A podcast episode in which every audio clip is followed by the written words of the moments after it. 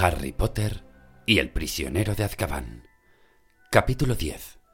El mapa del merodeador. La señora Pomfrey insistió en que Harry se quedara en la enfermería el fin de semana. El muchacho no se quejó, pero no le permitió que tirara los restos de la Nimbus 2000. Sabía que era una tontería y que la Nimbus 2000 no podía repararse, pero Harry no podía evitarlo. Era como perder a uno de sus mejores amigos. Lo visitó gente sin parar, todos con la intención de infundirle ánimos. Hagrid le envió unas flores llenas de tijeretas y que parecían coles amarillas, y Ginny Weasley, sonrojada, apareció con una tarjeta de saludo que ella misma había hecho y que cantaba con voz estridente, salvo cuando se cerraba y se metía debajo del frutero. El equipo de Gryffindor volvió a visitarlo el domingo por la mañana, esta vez con Wood, que aseguró a Harry con voz de ultratumba que no lo culpaba en absoluto. Ron y Hermione no se iban hasta que llegaba la noche, pero nada de cuanto dijera o hiciese nadie podía aliviar a Harry, porque los demás solo conocían la mitad de lo que le preocupaba. No había dicho nada a nadie acerca del Grim, ni siquiera a Ron y Hermione, porque sabía que Ron se iba a asustar y Hermione se burlaría. El hecho era, sin embargo, que el Grim se le había aparecido dos veces y en las dos ocasiones había habido accidentes casi fatales. La primera casi lo había atropellado el autobús noctámbulo. La segunda había caído de 20 metros de altura. ¿Iba a acosarlo el Grim hasta la muerte? ¿Iba a pasar él el resto de su vida esperando las apariciones del animal? Y luego estaban los dementores. Harry se sentía muy humillado cada vez que pensaba en ellos. Todo el mundo decía que los dementores eran espantosos, pero nadie se desmayaba al verlos. Nadie más oía en su cabeza el eco de los gritos de sus padres antes de morir, porque Harry sabía ya de quién era aquella voz que gritaba. En la enfermería, desvelado durante la noche, contemplando las rayas que la luz de la luna dibujaba en el techo, oía sus palabras una y otra vez. Cuando se le acercaban los dementores, oía los últimos gritos de su madre, su afán por protegerlo de Lord Voldemort y las carcajadas de Lord Voldemort antes de matarla. Harry Dormía irregularmente, sumergiéndose en sueños plagados de manos corruptas y viscosas y de gritos de terror, y se despertaba sobresaltado para volver a oír los gritos de su madre. Fue un alivio regresar el lunes al bullicio del colegio, donde estaba obligado a pensar en otras cosas, aunque tuviera que soportar las burlas de Draco Malfoy. Malfoy no cabía en sí de gozo por la derrota de Gryffindor. Por fin se había quitado las vendas y lo había celebrado parodiando la caída de Harry. La mayor parte de la siguiente clase de pociones la pasó Malfoy imitando por toda la mazmorra a los dementores. Llegó un momento en que Ron no pudo soportarlo más y le arrojó un corazón de cocodrilo grande y viscoso. Le dio en la cara y consiguió que Snape le quitara 50 puntos a Gryffindor. Si Snape vuelve a dar la clase de defensa contra las artes oscuras, me pondré enfermo, explicó Ron mientras se dirigían al aula de Lupin tras el almuerzo. Mira a ver quién está, Hermión. Hermión se asomó al aula. ¡Estupendo! El profesor Lupin había vuelto. Ciertamente tenía aspecto de convaleciente. Las tojas de siempre le quedaban grandes y tenía ojeras. Sin embargo, sonrió a los alumnos mientras se sentaban, y ellos prorrumpieron inmediatamente en quejas sobre el comportamiento de Snape durante la enfermedad de Lupin. No es justo. Solo estaba haciendo una sustitución. ¿Por qué tenía que mandarnos trabajo? No sabemos nada sobre los hombres lobo. Dos pergaminos. ¿Le dijisteis al profesor Snape que todavía no habíamos llegado ahí? Preguntó el profesor Lupin, frunciendo un poco el entrecejo volvió a producirse un barullo. Eh, sí, pero dijo que íbamos muy atrasados. No nos escuchó. Dos pergaminos. El profesor Lupin sonrió ante la indignación que se dibujaba en todas las caras. No os preocupéis. Hablaré con el profesor Snape. No tendréis que hacer el trabajo. Oh, no. exclamó Hermión decepcionada. Yo ya lo he terminado. Tuvieron una clase muy agradable. El profesor Lupin había llevado una caja de cristal que contenía un Hinky Punk, una criatura pequeña de una sola pata que parecía hecha de humo, enclenque y aparentemente inofensiva. Atrae a los viajeros a las ciénagas, dijo el profesor Lupin mientras los alumnos tomaban apuntes. ¿Veis el farol que le cuelga de la mano? Le sale al paso. El viajero sigue la luz Y entonces el Hinky Punk produjo un chirrido horrible contra el cristal. Al sonar el timbre, todos, Harry entre ellos, recogieron sus cosas y se dirigieron a la puerta. Pero... Espera un momento, Harry, le dijo Lupin. Me gustaría hablar un momento contigo. Harry volvió sobre sus pasos y vio al profesor Lupin cubrir la caja del Hinky Punk. Me han contado lo del partido, dijo Lupin, volviendo a su mesa y metiendo los libros en su maletín. Y lamento mucho lo de tu escoba. ¿Será posible arreglarla? No, contestó Harry. El árbol la hizo trizas. Lupin suspiró. Plantaron el sauce boxeador el mismo año que llegué a Hogwarts. La gente jugaba a un juego que consistía en aproximarse lo suficiente para tocar el tronco. Un chico llamado David Gadion casi perdió un ojo y se nos prohibió acercarnos. Ninguna escoba habría salido airosa. ¿Ha oído también la de los dementores? dijo Harry, haciendo un esfuerzo. Lupin le dirigió una mirada rápida. Sí, lo oí. Creo que nadie ha visto nunca tan enfadado al profesor Dumbledore. Están cada vez más rabiosos porque Dumbledore se niega a dejarlos entrar en los terrenos del colegio. Fue la razón por la que te caíste, ¿no? Sí, respondió Harry. Dudó un momento y se le escapó la pregunta que le rondaba por la cabeza. ¿Por qué? ¿Por qué me afectan de esta manera? ¿Acaso soy... No tiene nada que ver con la cobardía, Harry, dijo el profesor Lupin tajantemente, como si le hubiera leído el pensamiento. Los dementores te afectan más que a los demás, porque en tu pasado hay cosas horribles que los demás no tienen. Un rayo del sol invernal cruzó el aula, iluminando el cabello gris de Lupin y las líneas de su joven rostro. Los dementores están entre las criaturas más nauseabundas del mundo. Infestan los lugares más oscuros y más sucios. Disfrutan con la desesperación y la destrucción ajenas. Se llevan la paz, la esperanza y la alegría de cuanto les rodea. Incluso los muggles perciben su presencia, aunque no pueden verlos. Si alguien se acerca mucho a un dementor, éste le quitará hasta el último sentimiento positivo y hasta el último recuerdo dichoso. Si puede, el dementor se alimentará de él hasta convertirlo en su semejante, en un ser desalmado y maligno. Le dejará sin otra cosa que las peores experiencias de su vida. Y el peor de tus recuerdos, Harry, es tan horrible que derribaría a cualquiera de su escoba.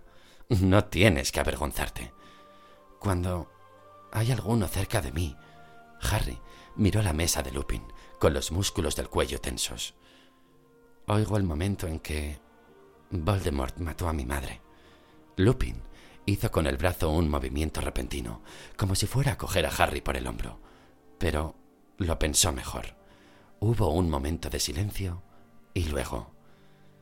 ¿Por qué acudieron al partido? preguntó Harry con tristeza. Están hambrientos, explicó Lupin tranquilamente, cerrando el maletín, que dio un chasquido. Dumbledore no les deja entrar en el colegio, de forma que su suministro de presas humanas se ha agotado. Supongo que no pudieron resistirse a la gran multitud que había en el estadio. Toda aquella emoción, el ambiente caldeado. Para ellos tenía que ser como un banquete. Azkaban debe de ser horrible, masculló Harry. Lupin asintió con melancolía.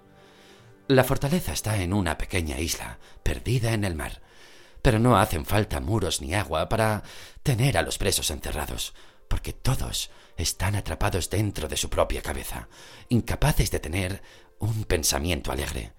La mayoría enloquece al cabo de unas semanas. Pero Sirius Black escapó, dijo Harry despacio. Escapó. El maletín de Lupin cayó de la mesa. Tuvo que inclinarse para recogerlo. Sí, dijo incorporándose. Black debe de haber descubierto la manera de hacerles frente. Yo no lo habría creído posible. En teoría, los dementores quitan al brujo todos sus poderes si están con él el tiempo suficiente. Usted ahuyentó en el tren a aquel dementor, dijo Harry de repente. Hay algunas defensas que uno puede utilizar, explicó Lupin. Pero en el tren solo había un dementor. Cuantos más hay, más difícil resulta defenderse. ¿Qué defensas? preguntó Harry inmediatamente. ¿Puede enseñarme? No soy ningún experto en la lucha contra los dementores, Harry. Más bien, lo contrario. Pero si los dementores acuden a otro partido de Quidditch, tengo que tener algún arma contra ellos. Lupin vio a Harry tan decidido que dudó un momento y luego dijo Bueno, de acuerdo, intentaré ayudarte, pero me temo que no podrá ser hasta el próximo trimestre. Tengo mucho que hacer antes de las vacaciones. Elegí un momento muy inoportuno para caer enfermo. Con la promesa de que Lupin le daría clases antidementores, la esperanza de que tal vez no tuviera que volver a oír la muerte de su madre, y la derrota que Ravenclaw infligió a Hufflepuff en el partido de Quidditch de finales de noviembre, el estado de ánimo de Harry mejoró mucho. Gryffindor no había perdido todas las posibilidades de ganar la copa, aunque tampoco podían permitirse otra derrota. Wood recuperó su energía obsesiva y entrenó al equipo con la dureza de costumbre bajo la fría llovizna que persistió durante todo el mes de diciembre. Harry no vio la menor señal de los dementores dentro del recinto del colegio. La ira de Dumbledore parecía mantenerlos en sus puestos, en las entradas.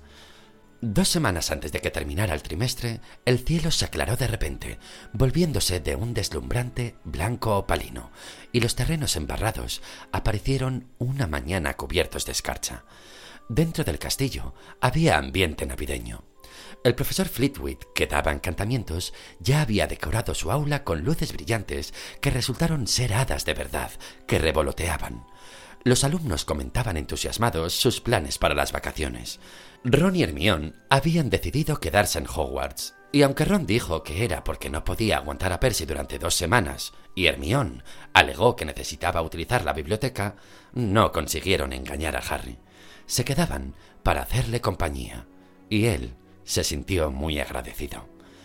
Para satisfacción de todos, menos de Harry, estaba programada otra salida a Hogsmeade para el último fin de semana del trimestre.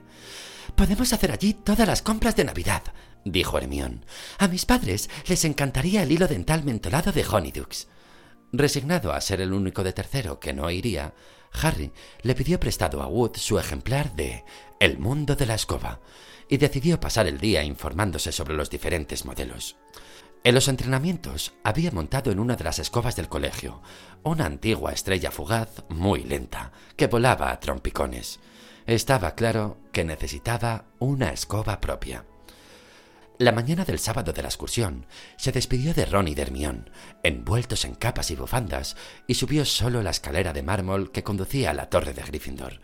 Había empezado a nevar y el castillo estaba muy tranquilo y silencioso. ¡Tst! ¡Harry! se dio la vuelta a mitad del corredor del tercer piso y vio a Fred y a George que lo miraban desde detrás de la estatua de una bruja tuerta y jorobada. ¿Qué hacéis? preguntó Harry con curiosidad. ¿Cómo es que no estáis camino de Hogsmeade? Hemos venido a darte un poco de alegría antes de irnos, le dijo Fred, guiñándole el ojo misteriosamente. Entra aquí. Le señaló con la cabeza un aula vacía que estaba a la izquierda de la estatua de la bruja. Harry entró detrás de Fred y George. George cerró la puerta sigilosamente y se volvió, mirando a Harry con una amplia sonrisa. Un regalo navideño por adelantado, Harry, dijo. Fred sacó algo de debajo de la capa y lo puso en una mesa, haciendo con el brazo un ademán rimbombante. Era un pergamino grande, cuadrado y muy desgastado. No tenía nada escrito. Harry, sospechando que fuera una de las bromas de Fred y de George, lo miró con detenimiento. ¿Qué es? Esto, Harry, es el secreto de nuestro éxito, dijo George, acariciando el pergamino. Nos cuesta desprendernos de él, dijo Fred, pero anoche llegamos a la conclusión de que tú lo necesitas más que nosotros. De todas formas, nos lo sabemos de memoria. Tuyo es. A nosotros ya no nos hace falta. ¿Y para qué necesito un pergamino viejo? preguntó Harry. ¿Un pergamino viejo? exclamó Fred, cerrando los ojos y haciendo una mueca de dolor como si Harry lo hubiera ofendido gravemente. Explícaselo, George. Bueno, Harry, cuando estábamos en primero y éramos jóvenes, despreocupados e inocentes, Harry se rió. Dudaba que Fred y George hubieran sido inocentes alguna vez. Bueno, más inocentes de lo que somos ahora. Em, tuvimos un pequeño problema con Fields. Tiramos una bomba fétida en el pasillo y se molestó. Así que nos llevó a su despacho y empezó a amenazarnos con el habitual castigo de descuartizamiento. Y fue inevitable que viéramos en uno de sus archivadores un cajón en que ponía confiscado y altamente peligroso. no me digáis, dijo Harry sonriendo. Bueno, ¿qué habrías hecho tú? preguntó Fred. George se encargó de distraerlo, lanzando otra bomba fétida. Yo abrí a toda prisa el cajón y cogí esto. No fue tan malo como parece, dijo George. Creemos que Fields no sabía utilizarlo. Probablemente sospechaba lo que era, porque si no, no lo habría confiscado. ¿Y sabéis utilizarlo? Sí, dijo Fred, sonriendo con complicidad. Esta pequeña maravilla nos ha enseñado más que todos los profesores del colegio. ¿Me estáis tomando el pelo? dijo Harry, mirando el pergamino. ¿Ah, sí? ¿Te estamos tomando el pelo? dijo George. Sacó la varita, tocó con ella el pergamino y pronunció Juro solemnemente que mis intenciones no son buenas. E inmediatamente, a partir del punto en que había tocado la varita de George, empezaron a aparecer unas finas líneas de tinta, como filamentos de telaraña. Se unieron unas con otras, se cruzaron y se abrieron en abanico en cada una de las esquinas del pergamino.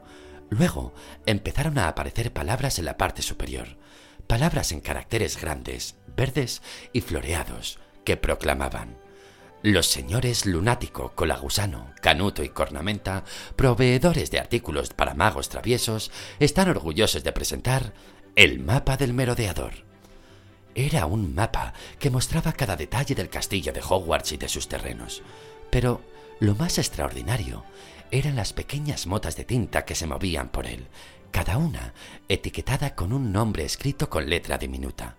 Estupefacto, Harry se inclinó sobre el mapa.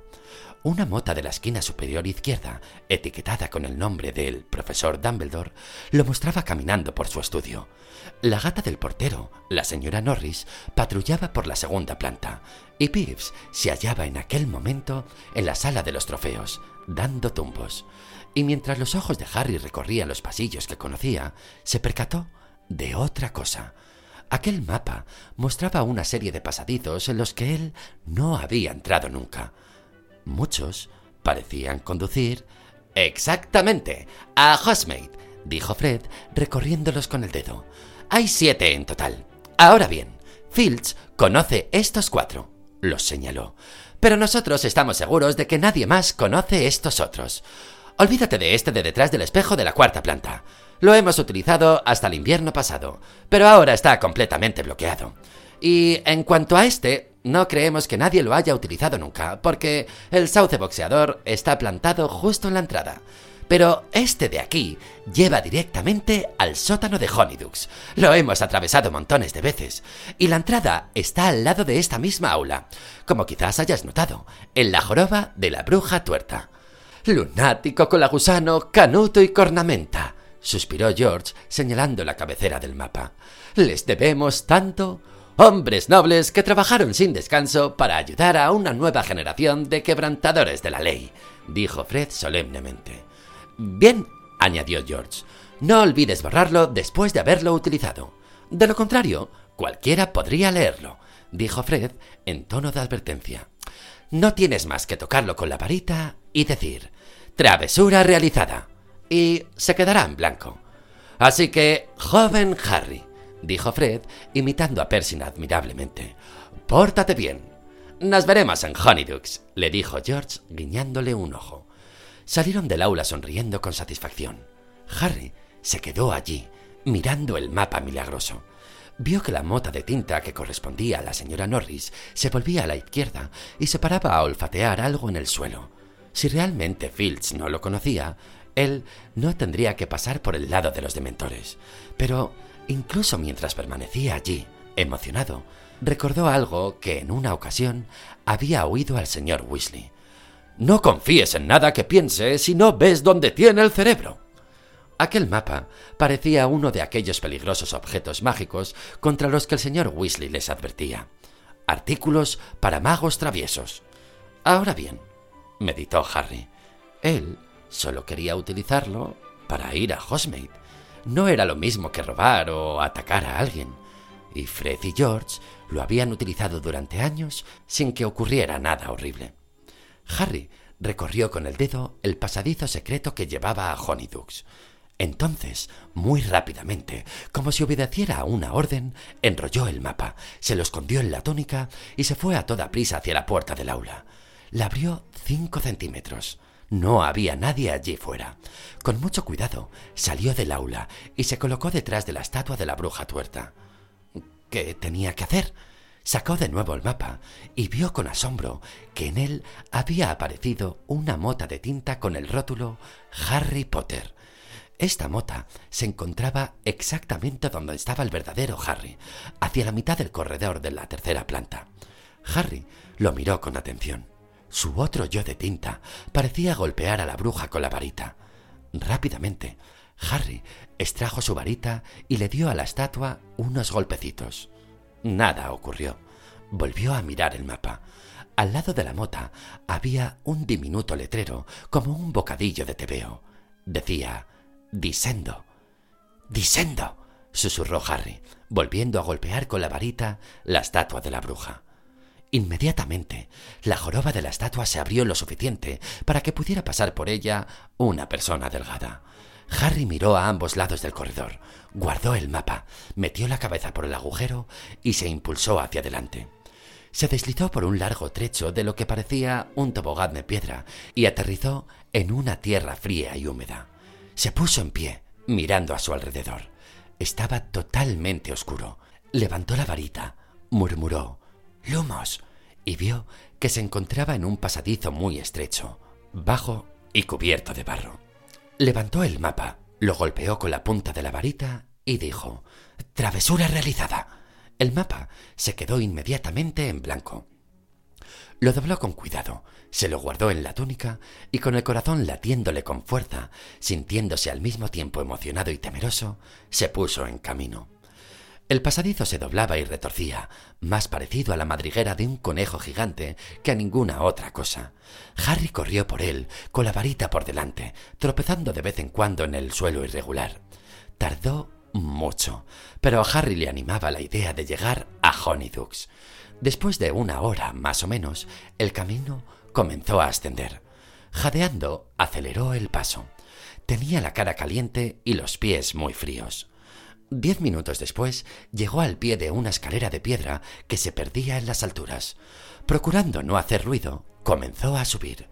Cien escalones. Doscientos. Perdió la cuenta mientras subía mirándose los pies. Luego, de improviso, su cabeza dio en algo duro. Parecía una trampilla aguzó el oído mientras se frotaba la cabeza. No oía nada. Muy despacio, levantó ligeramente la trampilla y miró por la rendija. Se encontraba en un sótano lleno de cajas y cajones de madera. Salió y volvió a bajar la trampilla. Se disimulaba tan bien en el suelo cubierto de polvo que era imposible que nadie se diera cuenta de que estaba allí. Harry anduvo sigilosamente hacia la escalera de madera. Ahora Oía voces, además del tañido de una campana y el chirriar de una puerta al abrirse y cerrarse. Mientras se preguntaba qué haría, oyó abrirse otra puerta mucho más cerca de él. Alguien se dirigía hacia allí. Y coge otra caja de babosas de gelatina, querido. Casi se han acabado, dijo una voz femenina. Un par de pies bajaba por la escalera. Harry se ocultó tras un cajón grande y aguardó a que pasaran. Oyó que el hombre movía unas cajas y las ponía contra la pared de enfrente. Tal vez no se presentara otra oportunidad. Rápida y sigilosamente salió del escondite y subió por la escalera. Al mirar hacia atrás vio un trasero gigantesco y una cabeza calva y brillante metida en una caja. Harry llegó a la puerta que estaba al final de la escalera, la atravesó y se encontró tras el mostrador de Honeydukes. Agachó la cabeza, salió a gatas y se volvió a incorporar. Honeydukes estaba tan abarrotada de alumnos de Hogwarts que nadie se fijó en Harry. Pasó por detrás de ellos, mirando a su alrededor, y tuvo que contener la risa al imaginarse la cara que pondría Dudley si pudiera ver dónde se encontraba. La tienda estaba llena de estantes repletos de los dulces más apetitosos que se puedan imaginar. Cremosos trozos de turrón, cubitos de helado de coco de color rosa trémulo, gruesos caramelos de café con leche, cientos de chocolates diferentes puestos en filas. Había un barril enorme, lleno de alubias de sabores y otro de meigas fritas. Las bolas de helado levitador de las que le había hablado Ron. En otra pared había dulces de efectos especiales. El chicle Drubels, que hacía los mejores globos. Podía llenar una habitación de globos de color jacinto que tardaban días en explotar. La rara seda dental con sabor a menta, diablillos negros de pimienta, quema a tus amigos con el aliento, ratones de helado, oye a tus dientes rechinar y castañear, crema de menta en forma de sapo, realmente saltan en el estómago, frágiles plumas de azúcar hilado y caramelos que estallaban. Harry se apretujó entre una multitud de chicos de sexto y vio un letrero colgado en el rincón más apartado de la tienda. Sabores insólitos. Ron y Hermione estaban debajo, observando una bandeja de pirulíes con sabor a sangre. Harry se les acercó a hurtadillas por detrás. Uf, no, Harry no querrá de estos. Creo que son para vampiros, decía Hermione. ¿Y qué te parece esto? dijo Ron, acercando un tarro de cucarachas a la nariz de Hermione. Aún peor, dijo Harry. A Ron casi se le cayó el bote. ¡Harry! gritó Hermión. ¿Qué haces aquí? ¿Cómo. cómo lo has hecho? Ahí va, dijo Ron muy impresionado. ¿Has aprendido a materializarte? Por supuesto que no, dijo Harry. Bajó la voz para que ninguno de los de sexto pudiera oírle y les contó lo del mapa del merodeador. ¿Por qué Fred y George no me lo han dejado nunca? Son mis hermanos. Pero Harry no se quedará con él dijo Hermión, como si la idea fuera absurda. Se lo entregará a la profesora McGonagall. ¿A que sí, Harry? No, contestó Harry. ¿Estás loca? dijo Ron, mirando a Hermión con los ojos muy abiertos. ¿Entregar algo tan estupendo? Si lo entrego, tendré que explicar de dónde lo conseguí. Field se enteraría de que Fred y George se lo cogieron. Pero... ¿Y Sirius Black? susurró Hermión podría estar utilizando alguno de los pasadizos del mapa para entrar en el castillo. Los profesores tienen que saberlo. No puede entrar por un pasadizo, dijo enseguida Harry. Hay siete pasadizos secretos en el mapa, ¿verdad? Fred y George saben que Fields conoce cuatro, y en cuanto a los otros tres, uno está bloqueado y nadie lo puede atravesar. Otro tiene plantado en la entrada el sauce boxeador, de forma que no se puede salir. Y el que acabo de atravesar yo Bien, es realmente difícil distinguir la entrada ahí abajo en el sótano, así que, a menos que supiera que se encontraba allí, Harry dudó. ¿Y si Black sabía que la entrada del pasadizo estaba allí? Ron, sin embargo, se aclaró la garganta y señaló un rótulo que estaba pegado en la parte interior de la puerta de la tienda. Por orden del Ministerio de Magia. Se recuerda a los clientes que hasta nuevo aviso, los dementores patrullarán las calles cada noche después de la puesta de sol. Se ha tomado esta medida pensando en la seguridad de los habitantes de Hogsmeade y se levantará tras la captura de Sirius Black. Es aconsejable, por lo tanto, que los ciudadanos finalicen las compras mucho antes de que se haga de noche. Felices Pascuas. ¿Lo veis? dijo Ron en voz baja. Me gustaría ver a Black tratando de entrar en Honeydukes con los dementores por todo el pueblo. De cualquier forma, los propietarios de Honeydukes lo irían a entrar, ¿no? Viven encima de la tienda. Eh, sí, pero... Parecía que Hermione se esforzaba por hallar nuevas objeciones. Mira, a pesar de lo que digas, Harry no debería venir a Hogsmeade porque no tiene autorización. Si alguien lo descubre, se verá en un grave aprieto. Y Todavía no ha anochecido. ¿Qué ocurriría si Sirius Black apareciera hoy? Si apareciera ahora.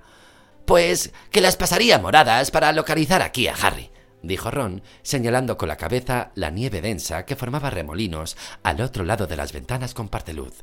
Vamos, Hermión. Es Navidad. Harry se merece un descanso. Hermión se mordió el labio. Parecía muy preocupada. ¿Me vas a delatar? le preguntó Harry con una sonrisa.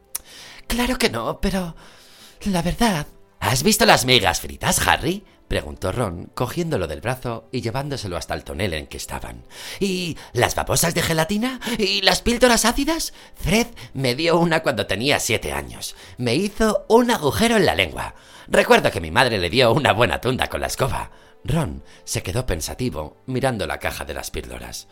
¿Creéis que Fred picaría y cogería una cucaracha si le dijera que son cacahuetes? Después de pagar los dulces que habían cogido, salieron los tres a la ventisca de la calle.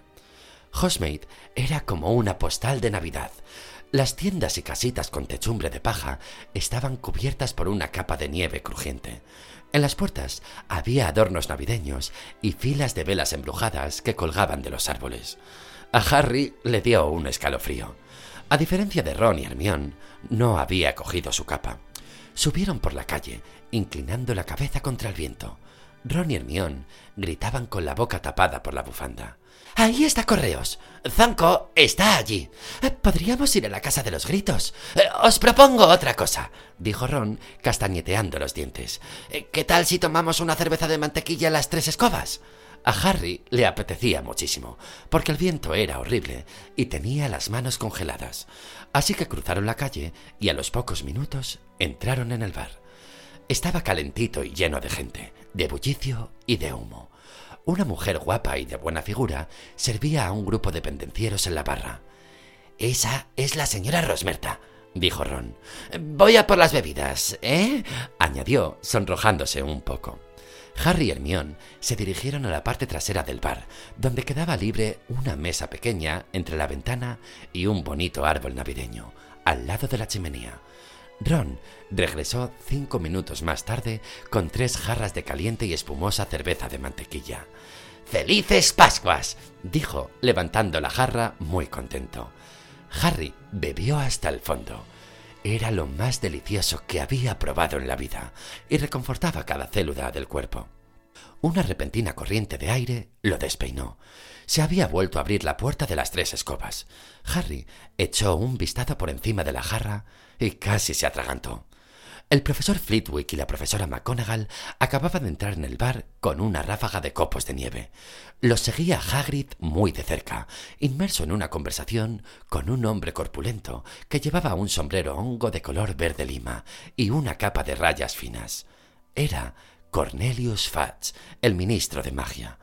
En menos de un segundo, Ron y Hermione obligaron a Harry a agacharse y esconderse debajo de la mesa empujándolo con las manos. Chorreando cerveza de mantequilla y en cuclillas, empuñando con fuerza la jarra vacía, Harry observó los pies de los tres adultos que se acercaban a la barra. Se detenían, se daban la vuelta y avanzaban hacia donde él estaba. Hermión susurró Mobilarvo. El árbol de Navidad que había al lado de la mesa se elevó unos centímetros, se corrió hacia un lado y suavemente se volvió a posar delante de ellos, ocultándolos. Mirando a través de las ramas más bajas y densas, Harry vio las patas de cuatro sillas que se separaban de la mesa de al lado y oyó a los profesores y al ministro resoplar y suspirar mientras se sentaban. Luego vio otro par de pies con zapatos de tacón alto y de color turquesa brillante y oyó una voz femenina. ¿Una tacita de alelí? Para mí, indicó la voz de la profesora McGonagall. ¿Dos litros de hidromiel caliente con especias? Gracias, Rosmerta, dijo Hagrid. ¿Un jarabe de cerveza y gaseosa con hielo y sombrilla? Mmm, dijo el profesor Flitwick relamiéndose. El ron de grosella tiene que ser para usted, señor ministro. Gracias, Rosmerta, querida, dijo la voz de Fats. Estoy encantado de volverte a ver. Eh, tómate tú otro, ¿quieres? Ven y únete a nosotros. Muchas gracias, señor ministro. Harry vio alejarse y regresar los llamativos tacones. Sentía los latidos del corazón en la garganta. ¿Cómo no se le había ocurrido que también para los profesores era el último fin de semana del trimestre? ¿Cuánto tiempo se quedarían allí sentados? Necesitaba tiempo para volver a entrar en Honeydukes a hurtadillas si quería volver al colegio aquella noche. A la pierna de Hermión le dio un tic. ¿Qué le trae por estos pagos, señor ministro? dijo la voz de la señora Rosmerta. Harry vio girarse la parte inferior del grueso cuerpo de Fudge, como si estuviera comprobando que no había nadie cerca. Luego dijo en voz baja ¿Qué va a ser, querida? Sirius Black. Me imagino que sabes lo que ocurrió en el colegio en Halloween. Sí, oí un rumor, admitió la señora Rosmerta. ¿Se lo contaste a todo el bar, Hagrid? dijo la profesora McGonagall enfadada. ¿Cree que Black sigue por la zona, señor ministro? susurró la señora Rosmerta. Estoy seguro, dijo Fats escuetamente. ¿Sabe que los dementores han registrado ya dos veces este local? dijo la señora Rosmerta. Me espantaron a toda la clientela. Es fatal para el negocio, señor ministro. Rosmerta, querida, a mí no me gustan más que a ti, dijo Fats con incomodidad. Pero son precauciones necesarias. Son un mal necesario. Acabo de tropezarme con algunos. Están furiosos con Dumbledore porque no los deja entrar en los terrenos del castillo. Menos mal, dijo la profesora McGonagall tajantemente. ¿Cómo íbamos a dar clase con esos monstruos rondando por allí? Eh, bien dicho, bien dicho, dijo el viejo profesor Flitwick, cuyos pies colgaban a treinta centímetros del suelo. De todas formas, objetó Fudge, están aquí para defendernos de algo mucho peor. Todos sabemos de lo que Black es capaz. ¿Sabéis? Todavía me cuesta creerlo, dijo pensativa la señora Rosmerta. De toda la gente que se pasó al lado tenebroso, Sirius Black era el último de quien hubiera pensado. Quiero decir, lo recuerdo cuando era un niño en Hogwarts. Si me hubierais dicho entonces en qué se iba a convertir, habría creído que habíais tomado demasiado hidromiel. No sabes la mitad de la historia, Rosmerta, dijo Fats con aspereza. La gente desconoce lo peor. ¿Lo peor? Dijo la señora Rosmerta, con la voz impregnada de curiosidad. ¿Peor que matar a toda esa gente? Desde luego, eso quiero decir, dijo Fats. No puedo creerlo. ¿Qué podría ser peor? Dices que te acuerdas de cuando estaba en Hogwarts, Rosmerta, susurró la profesora McGonagall. ¿Sabes quién era su mejor amigo? Pues claro, dijo la señora Rosmerta, riendo ligeramente. Nunca se veía el uno sin el otro. La de veces que estuvieron aquí. Siempre me hacían reír. Un par de cómicos, Sirius Black y James Potter. A Harry se le cayó la jarra de la mano, produciendo un fuerte ruido de metal. Ron le dio con el pie. Exactamente, dijo la profesora McGonagall. Black y Potter, cabecillas de su pandilla. Los dos eran muy inteligentes, excepcionalmente inteligentes. Creo que nunca hemos tenido dos alborotadores como ellos. No sé, dijo Hagrid, riendo entre dientes. Fred y George Weasley podrían dejarlos atrás. Cualquiera habría dicho que Black y Potter eran hermanos, terció el profesor Flitwick. Inseparables. Por supuesto que lo eran, dijo Fats. Potter confiaba en Black más que en ningún otro amigo. Nada cambió cuando dejaron el colegio. Black fue el padrino de boda cuando James se casó con Lily. Luego fue el padrino de Harry. Harry no sabe nada, claro. Ya te puedes imaginar cuánto se impresionaría si lo supiera. ¿Por qué Black se alió con quien usted saben? susurró la señora Rosmerta. Aún peor, querida. Fats bajó la voz y continuó en un susurro casi inaudible. Los Potter no ignoraban que quien tú sabes iba tras ellos. Dumbledore, que luchaba incansablemente contra quien tú sabes, tenía cierto número de espías. Uno le dio el soplo y Dumbledore alertó inmediatamente a James y a Lily. Les aconsejó ocultarse. Bien, por supuesto, quien tú sabes no era alguien de quien uno se pudiera ocultar fácilmente. Dumbledore les dijo que su mejor defensa era el encantamiento Fidelio. ¿Cómo funciona eso? preguntó la señora Rosmerta, muerta de curiosidad. El profesor Fleetwood carraspeó. es un encantamiento tremendamente complicado dijo con voz de pito, que supone el ocultamiento mágico de algo dentro de una sola mente. La información se oculta dentro de la persona elegida, que es el guardián secreto. Y en lo sucesivo es imposible encontrar lo que guarda, a menos que el guardián secreto opte por divulgarlo. Mientras el guardián secreto se negara a hablar, quien tú sabes podría registrar el pueblo en que estaban James y Lily sin encontrarlos nunca, aunque tuviera la nariz pegada a la ventana de la salida de estar de la pareja. Así que Black era el guardián secreto de los Potter, susurró la señora Rosmerta. Naturalmente, dijo la profesora McGonagall. James Potter le dijo a Dumbledore que Black daría su vida antes de revelar dónde se ocultaban, y que Black estaba pensando en ocultarse él también. Y aún así, Dumbledore seguía preocupado. Él mismo se ofreció como guardián secreto de los Potter. ¿Sospechaba de Black? exclamó la señora Rosmerta. Dumbledore estaba convencido de que alguien cercano a los Potter había informado a quien tú sabes de sus movimientos, dijo la profesora McGonagall con voz misteriosa. De hecho, llevaba algún tiempo sospechando que en nuestro bando teníamos un traidor que pasaba información a quien tú sabes. Y, a pesar de todo, James Potter insistió en que el guardián secreto fuera Black. Así es, confirmó Fats. Y apenas una semana después de que se hubiera llevado a cabo el encantamiento Fidelio.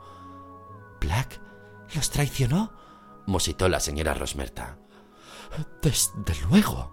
Black estaba cansado de su papel de espía, estaba dispuesto a declarar abiertamente su apoyo a quien tú sabes, y parece que tenía la intención de hacerlo en el momento en el que murieron los Potter, pero como todos sabemos, quien tú sabes sucumbió ante el pequeño Harry Potter.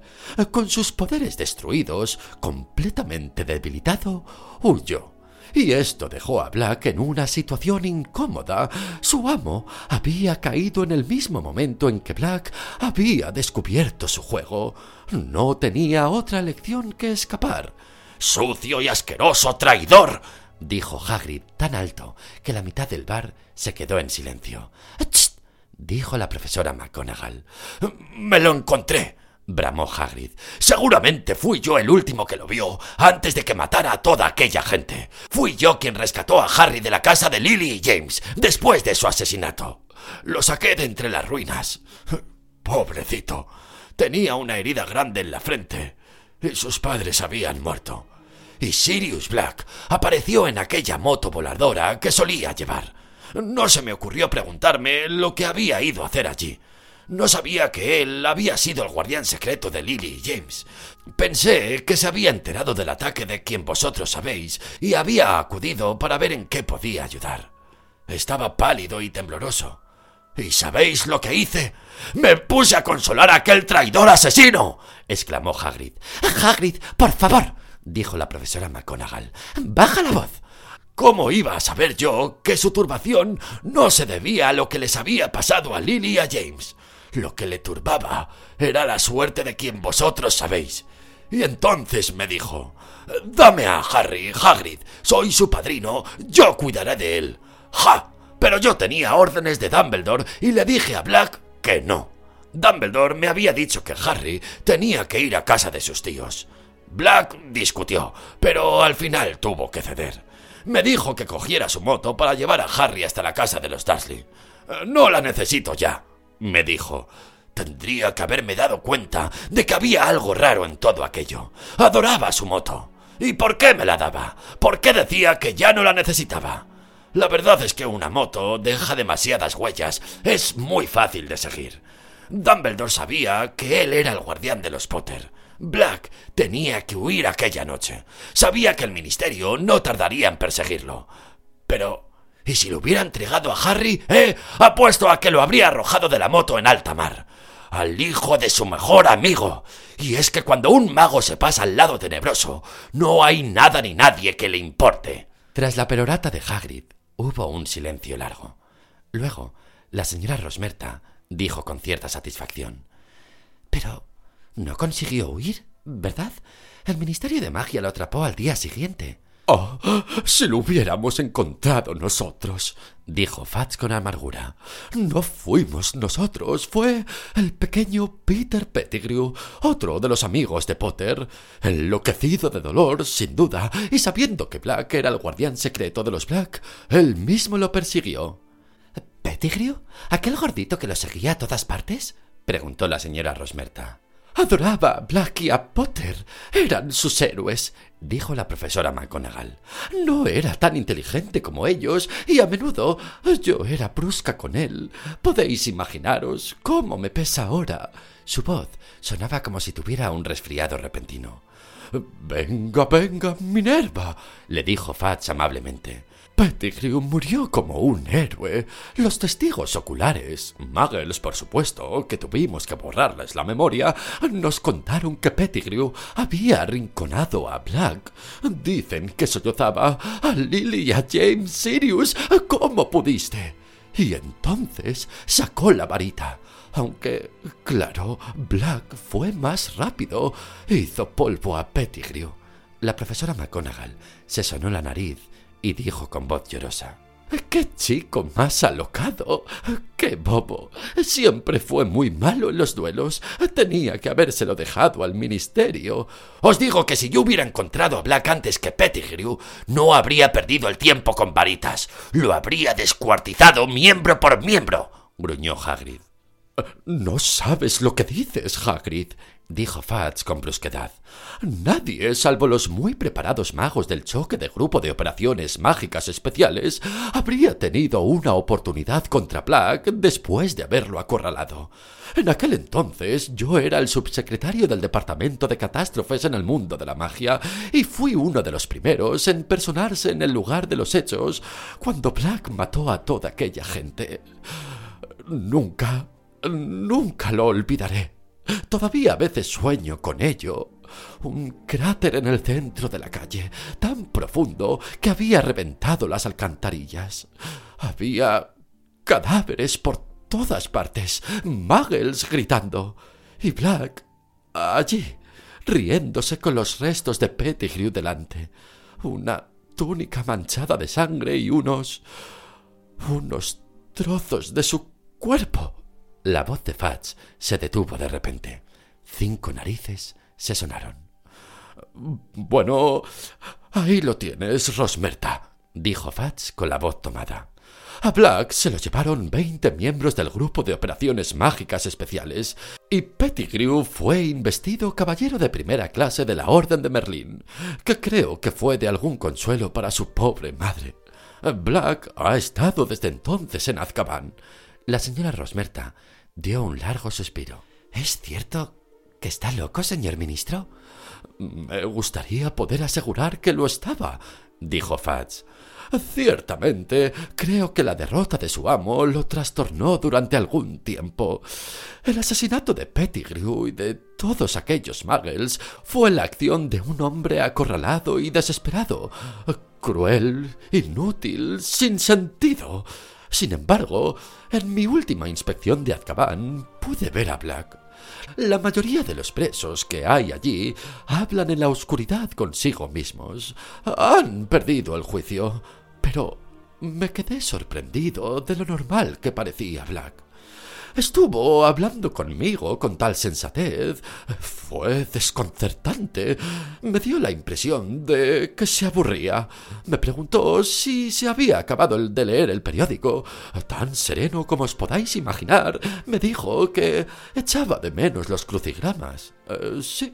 Me quedé estupefacto al comprobar el escaso efecto que los dementores parecían tener sobre él y él era uno de los que estaban más vigilados en Azkaban, ¿sabéis? Tenía dementores ante la puerta día y noche. Pero, ¿qué pretende al fugarse? preguntó la señora Rosmerta. Dios mío, señor ministro. No intentará reunirse con quien usted sabe, ¿verdad? Me atrevería a afirmar que es su. su. su objetivo final, respondió Fats evasivamente. Pero esperamos atraparlo antes. Tengo que decir que quien tú sabes, solo y sin amigos, es una cosa, pero con su más devoto seguidor, me estremezco al pensar lo poco que tardará en volver a alzarse. Hubo un sonido hueco, como cuando el vidrio golpea la madera. Alguien había dejado su vaso. Si tiene que cenar con el director, Cornelius, lo mejor será que nos vayamos acercando al castillo. Todos los pies que había ante Harry volvieron a soportar el cuerpo de sus propietarios. La parte inferior de la escapa se balanceó y los llamativos tacones de la señora Rosmerta desaparecieron tras el mostrador. Volvió a abrirse la puerta de las tres escobas. Entró otra ráfaga de nieve y los profesores desaparecieron. Harry, las caras de Ron y Hermión se asomaron bajo la mesa. Los dos lo miraron fijamente, sin saber qué decir.